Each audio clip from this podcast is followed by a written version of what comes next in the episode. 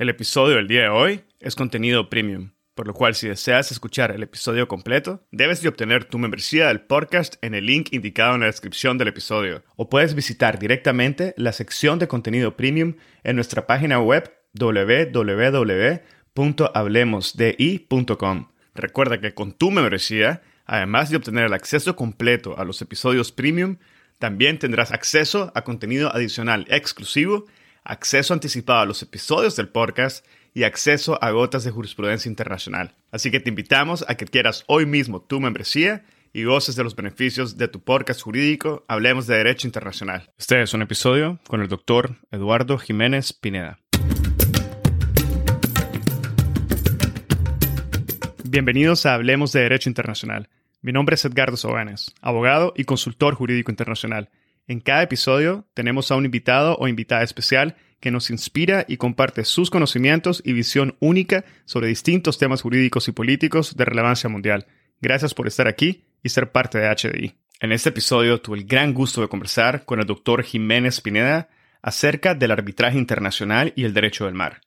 El doctor Jiménez nos brinda una visión holística de la historia del arbitraje internacional y del proceso de adopción del artículo 287 de la Convención de las Naciones Unidas sobre el Derecho del Mar. Nos habla sobre la fórmula Montreux, su aplicación y su alcance. Explica de forma detallada el arbitraje conforme al anexo 7 y el arbitraje especial en base al anexo 8. Explica de forma clara y precisa sus diferencias y similitudes. Además, elabora sobre las contribuciones de los laudos arbitrales al desarrollo y la cristalización del derecho del mar, y sobre la fertilización cruzada entre tribunales arbitrales y las cortes permanentes, entre otros temas. El doctor Eduardo Jiménez Pineda es profesor de Derecho Internacional Público en la Universidad de Córdoba, España. Es doctor en Derecho por la Universidad de Córdoba, con una tesis doctoral defendida en el 2021, por la que obtuvo el Premio Extraordinario de Doctorado. Ha realizado estancias de investigación en el Tribunal Internacional del Derecho del Mar, en la Academia de Derecho Internacional de la Haya en el Max Planck Institute de Heidelberg, en el King's College de Londres y en la Facultad de Derecho de la Universidad de Buenos Aires. Es autor de múltiples publicaciones sobre el derecho del mar, cortes y tribunales internacionales y otros ámbitos del derecho del mar. Actualmente es miembro en calidad de tesorero de la Junta Directiva de la Asociación Española de Derecho Internacional y Relaciones Internacionales. En el link dejamos un acceso al libro que es objeto de este podcast, titulado El arbitraje internacional y el derecho del mar, de autoría del doctor Eduardo Jiménez Pineda. Espero que disfruten de este episodio, lo compartan en sus redes sociales y con quienes consideren podrían beneficiarse del contenido. Esta es la forma más fácil de fomentar el proceso de diseminación y difusión de temas de derecho internacional. Sigan al podcast en Spotify, Google Podcast, Apple Podcast, YouTube o cualquier otra plataforma que utilicen. Ahora, empecemos. Bienvenido al podcast, doctor Jiménez Pineda. Es un gran gusto poder tenerlo en esta tarde. Bienvenido, doctor. Eh, muchísimas gracias, Edgardo, por tu invitación. Es un gran placer para mí participar en este prestigioso podcast de Hablemos de Derecho Internacional. muchísimas gracias por haber aceptado y estar aquí con nosotros en esta tarde, profesor. Hoy vamos a conversar sobre el arbitraje internacional y el derecho del mar, en especial sobre la base de tu reciente libro, precisamente sobre este tema, el cual, como bien lo indicas, además en el libro, llena un vacío importante en la doctrina sobre el arbitraje internacional y el derecho del mar. Hay poca literatura sobre esto, así que bienvenido sea tu libro. Dejamos un link en la descripción del episodio para que aquellos que quieran todavía aprender más sobre el tema lo puedan adquirir. Y para dar inicio, sí me gustaría, en términos generales, que éramos una vista, una visita breve a la historia y nos pongas en contexto el inicio y el desarrollo del arbitraje internacional. Muy bien, Edgardo. Pues el arbitraje internacional tiene unos orígenes muy remotos, ¿eh? que se remontan a la antigua Grecia, en la que ya existían verdaderos tribunales arbitrales. La antigua Grecia y la Edad Media constituyeron los dos periodos históricos de mayor esplendor del arbitraje internacional,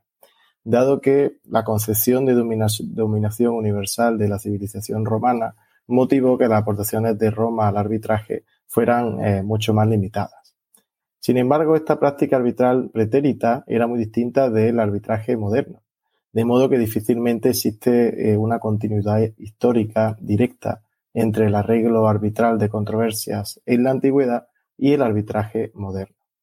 Se considera por la mayor parte de la doctrina que el primer arbitraje moderno fue el celebrado en virtud del Tratado Jay en el año 1794. A partir de dicho arbitraje, que supone o supuso un punto de partida del arbitraje moderno, se concluyeron varios tratados y se adoptaron distintos proyectos normativos reguladores del arbitraje. Estas previsiones normativas han ido perfilando distintos aspectos del arbitraje y al mismo tiempo han ido declarando normas consuetudinarias que han eh, contribuido a establecer ciertos elementos definidores del arbitraje. Dichos elementos definidores del arbitraje han sido acogidos y desarrollados por sucesivos tratados y proyectos de tratados que se han reflejado en las reglas de procedimiento de los arbitrajes en derecho del mar y también en los compromisos y en las cláusulas compromisorias, entre ellas eh, las que cabe, entre las que cabe destacar las cláusulas compromisorias de la Convención de las Naciones Unidas sobre el Derecho del Mar, de la que hablaremos eh,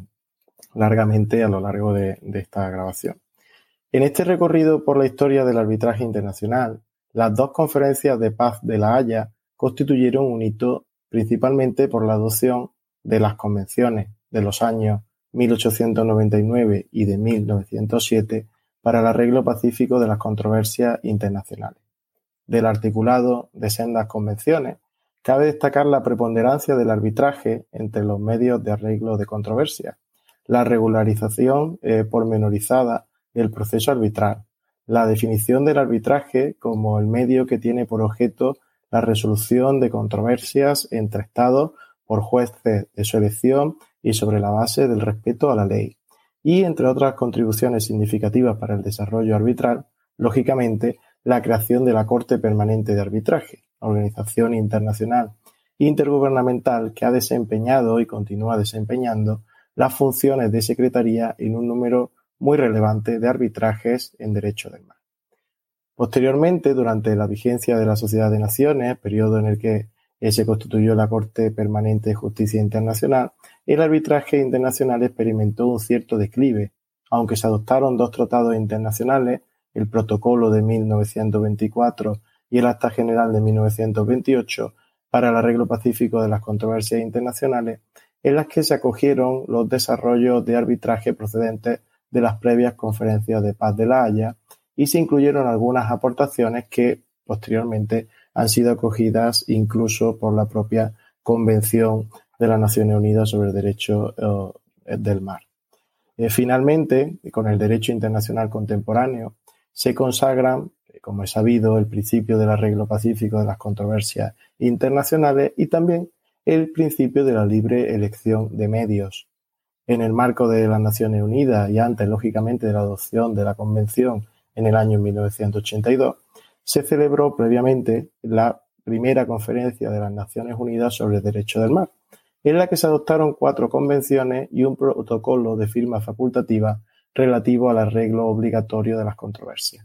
También la eh, Comisión de Derecho Internacional concluyó en 1958 un interesante modelo de reglas sobre procedimiento arbitral,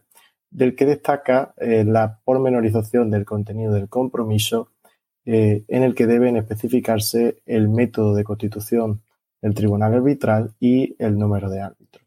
En todo caso, del recorrido histórico realizado, se derivan elementos que están presentes en la propia Convención de las Naciones Unidas sobre el Derecho del Mar.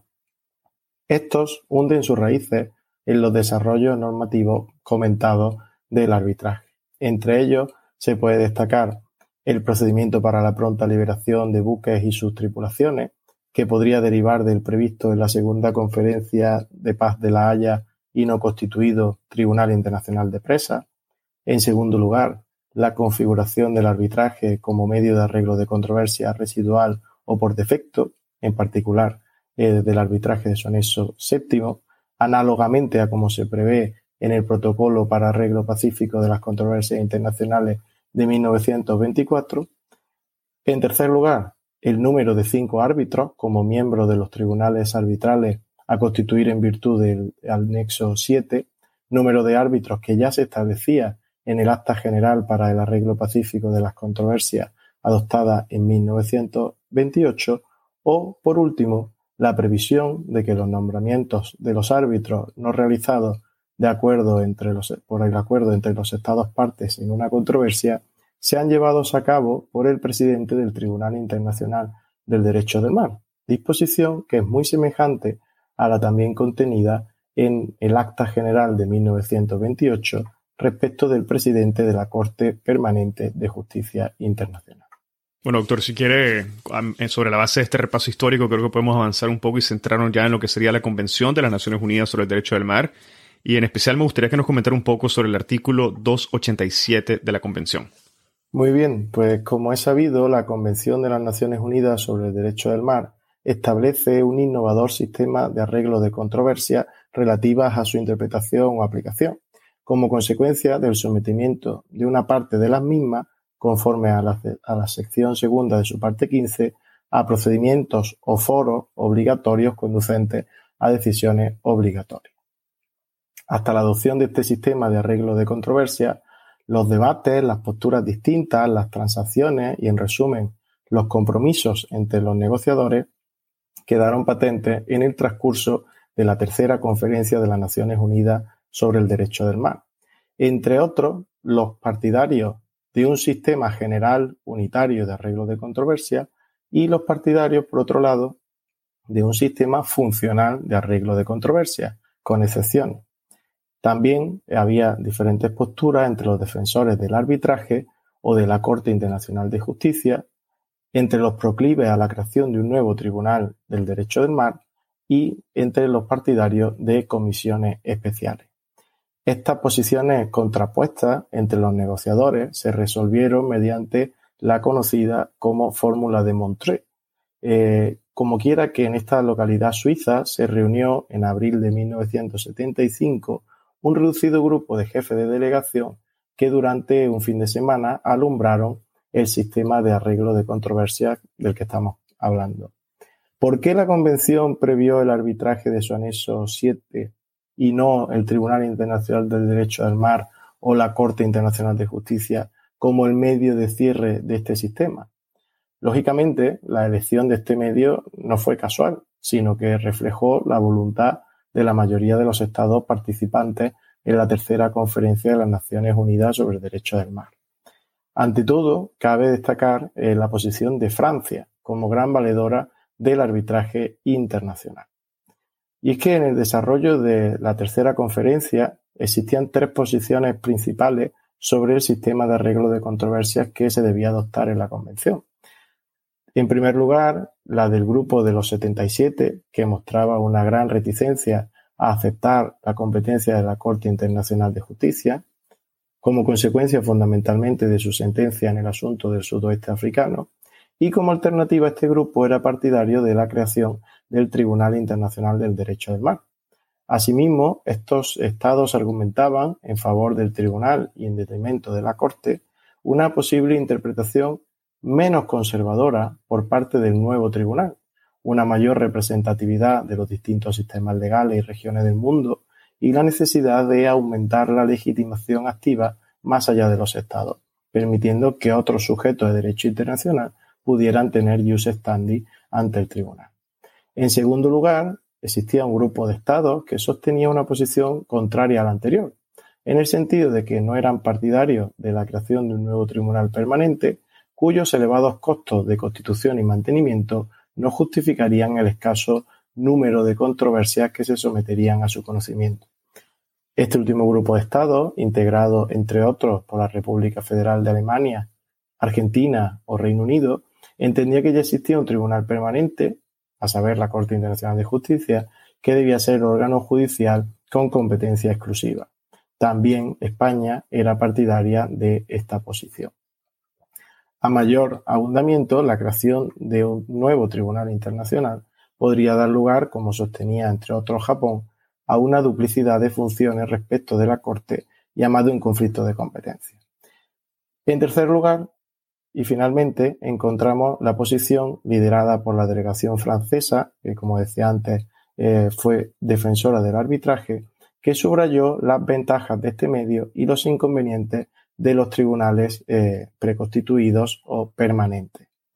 Eh, según defendió el representante francés en la tercera conferencia, la, la delegación francesa hizo valer el denominador común y que debía establecerse al nivel del procedimiento menos integrado, el que implicaba un menor sacrificio para los Estados y por tanto el arbitraje debía ser el medio elegido como medio residual o por defecto. Este grupo de estados, eh, seguidor de la posición francesa, consideraba que el arbitraje constituye un procedimiento más flexible en el cual las partes tienen la capacidad para elegir a los árbitros y, en consecuencia, de asegurar el equilibrio en el tribunal, amén de su mayor celeridad que permite una más rápida eh, solución de controversia. De cuanto antecede, podemos concluir que la elección del arbitraje del anexo 7 como mecanismo por defecto del sistema previsto en la parte 15 de la Convención, responde al rechazo de un grupo numeroso de Estados a otorgar dicho papel predominante a la Corte Internacional de Justicia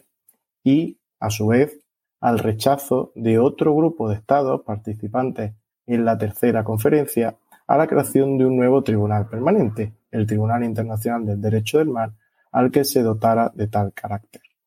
Estos rechazos recíprocos fueron hábilmente aprovechados por un tercer grupo de Estados, liderado por Francia, con el seguimiento de otras delegaciones que entendieron que el arbitraje constituía la alternativa más satisfactoria y aceptable como segunda elección para los dos grupos de Estados anteriormente mencionados. En consecuencia, el conjunto de Estados negociadores acordaron como solución de compromiso o eh, package deal que el arbitraje del anexo 7 fuera el medio más importante de este sistema, por cuanto, sin ser el que contaba con más partidarios, suponía el que despertaba menos recelo o rechazo entre los estados. A mi juicio, el sometimiento de controversias relativas a la interpretación o aplicación de la Convención a los tribunales permanentes previstos en la Convención, la Corte y el Tribunal es altamente deseable por su vocación universal, por la permanencia en la Administración de Justicia o, entre otras razones, por el continuismo jurisprudencial.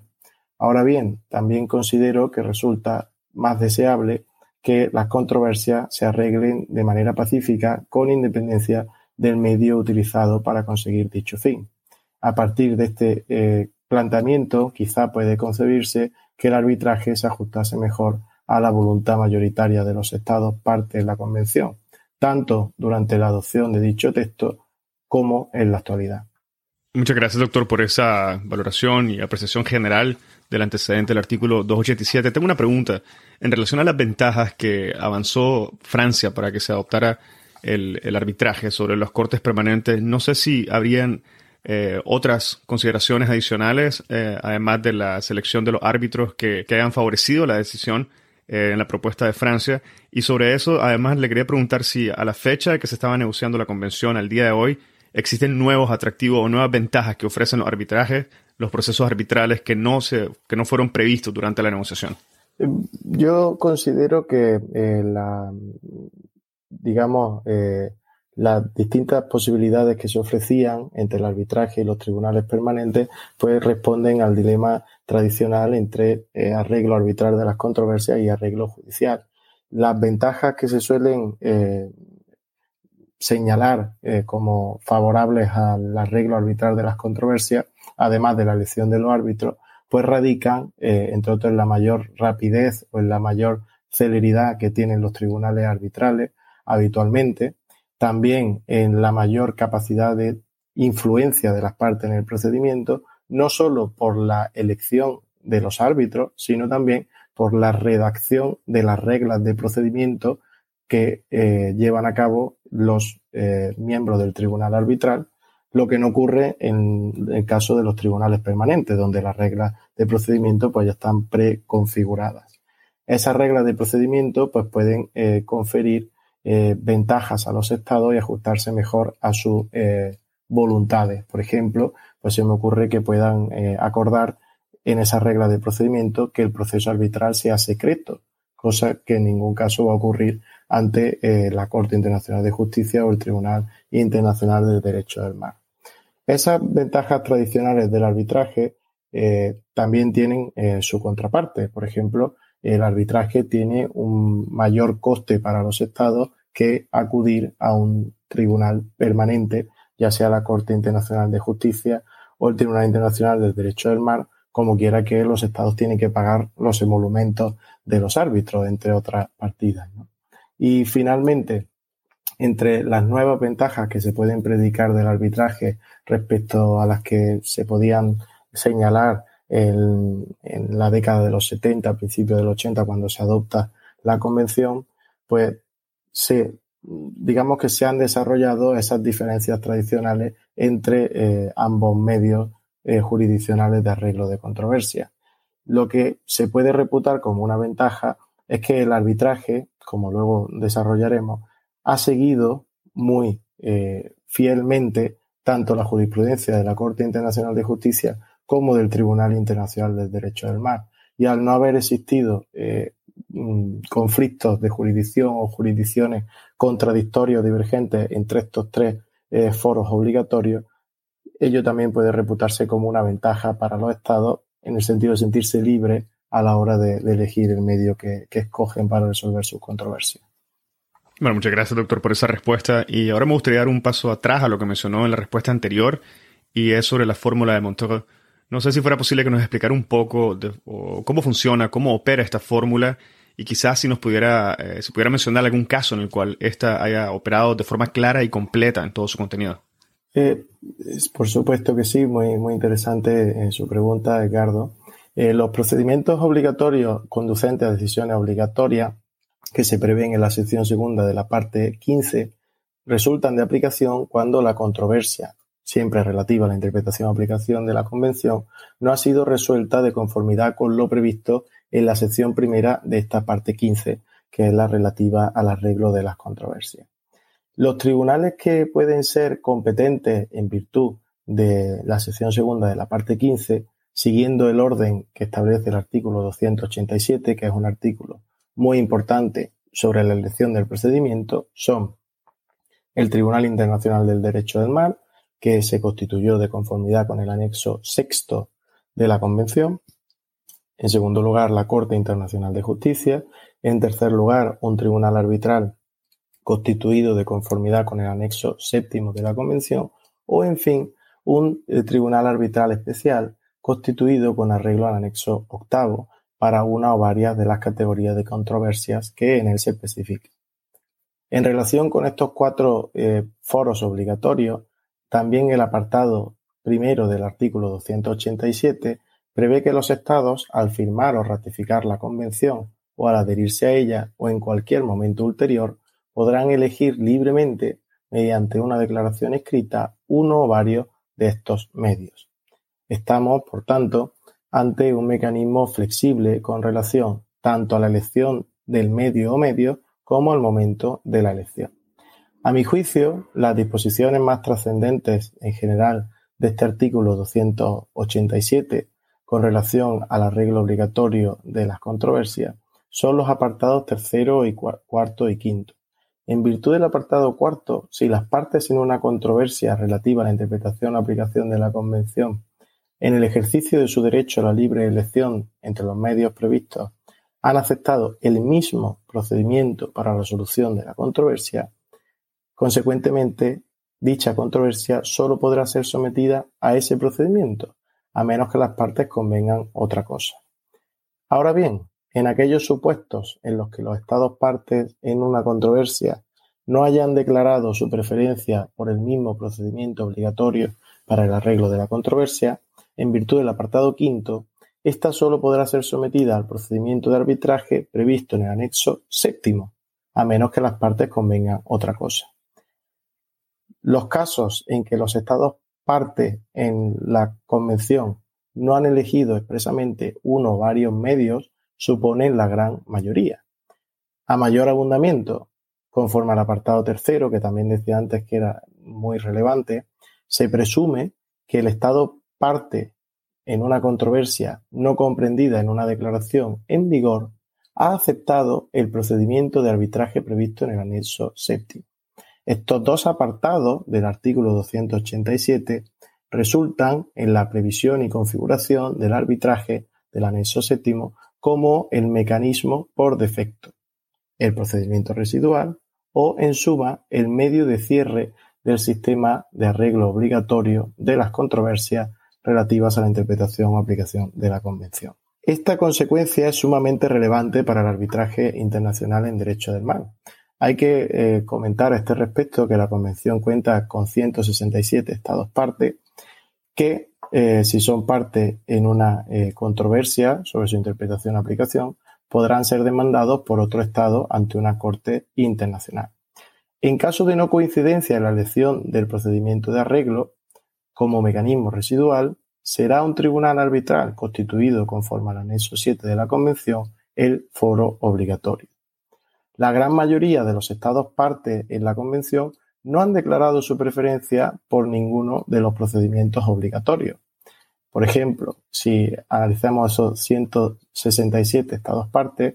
eh, cabe señalar que únicamente 49 han mostrado su preferencia por uno o varios de los procedimientos obligatorios. Por tanto, de la falta de elección de los restantes estados eh, parte de la Convención,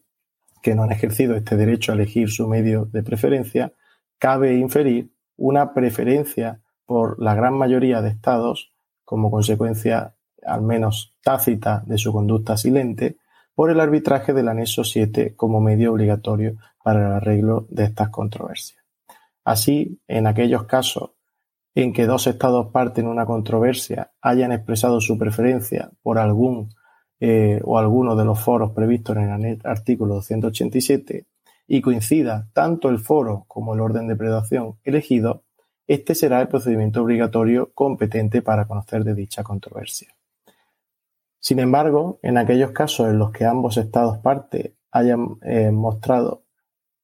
su preferencia por el mismo medio de arreglo de controversia, pero con distinto orden de prioridad, habrá de buscarse la voluntad común entre ambos estados. En suma, eh, esto conlleva que en la mayoría de los casos el medio eh, coincidente en el que concurre la voluntad de, ambos estados y en suma el medio competente para el conocimiento de la controversia relativa a la interpretación o aplicación de la Convención va a ser el arbitraje eh, del anexo 7, ya sea como consecuencia de las elecciones expresas de los estados o sobre todo de la falta de elecciones expresas por la gran mayoría de los estados parte de la Convención, que conlleva que se entienda que eligen dicho arbitraje del anexo 7. En conclusión a esta pregunta, eh, mencionando un caso en el cual esta fórmula ha operado de manera clara, me refiero, por ejemplo, a la controversia entre Italia e India relativa al incidente Enrica Lexie, que concluyó mediante un laudo dictado en el año 2020. En este caso, Italia había declarado su preferencia por la Corte Internacional de Justicia y por el Tribunal Internacional del Derecho del Mar en idéntico orden de prioridad, mientras que India no había formulado una declaración expresa. Pues bien, como consecuencia de la aplicación de la fórmula de Montré, el foro competente para conocer de esta controversia fue un tribunal arbitral que se constituyó conforme al anexo 7 de la Convención, es decir, fue competente el mecanismo residual o por defecto. Una pregunta, doctor. Este, ¿Esta fórmula es propia y única de la Convención de Derecho del Mar o se encuentra incluida en otros tratados multilaterales o bilaterales que conozca? Muy interesante la pregunta